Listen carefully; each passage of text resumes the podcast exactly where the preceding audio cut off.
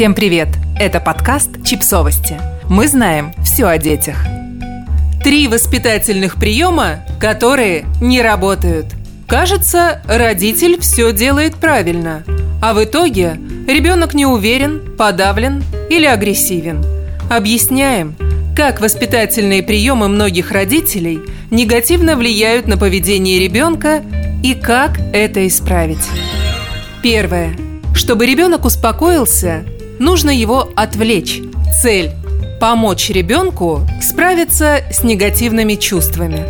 Результат – отвлеканием мы способствуем тому, что негативные чувства остаются внутри ребенка и не находят выхода. Почему-то мы наивно полагаем, что эмоции могут просто исчезнуть, и это одно из главных заблуждений – Например, мы ведь не тешим себя иллюзией о том, что позывы в туалет пройдут сами собой, если отвлечься на что-то другое только потому, что они возникли не вовремя.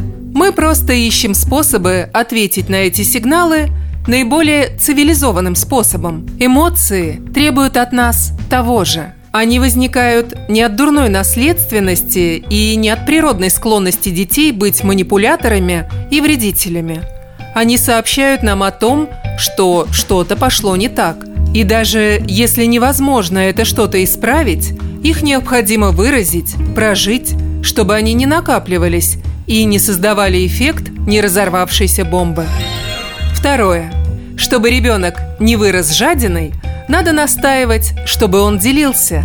Цель – научить ребенка быть щедрым. Результат – самый, что ни на есть противоположный – как правило, нам хочется делиться в двух случаях. Первое. Мы уверены, что того, чем мы делимся, так много, что нам не придется себя ущемлять. Второе. Нам очень хочется сделать приятное близкому, и мы готовы даже пожертвовать чем-то, чего нам и самим хочется.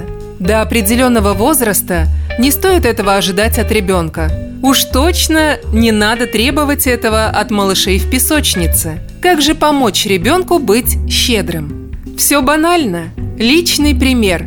Искренней щедрости, а не вынужденной, показной.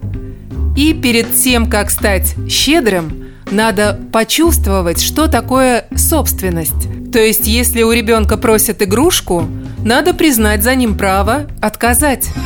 Третье. Чтобы ребенок был вежливым, надо с раннего возраста требовать соблюдения правил приличия. Цель – научить ребенка быть внимательным и заботливым.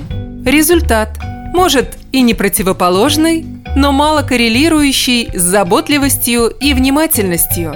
Все зависит от того, сколько эмоций и труда мы вкладываем в работу над вежливостью.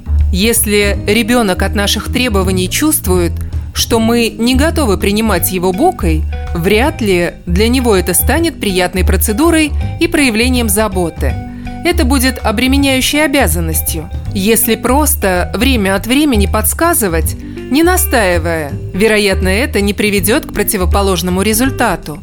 Но лучше понимать, что вы это делаете ради благополучия окружающих, а не ради развития детской морали. Забота и внимательность раскроются в ребенке сами в условиях теплого, принимающего и доброжелательного окружения, транслирующего ему ощущение безопасности окружающего мира.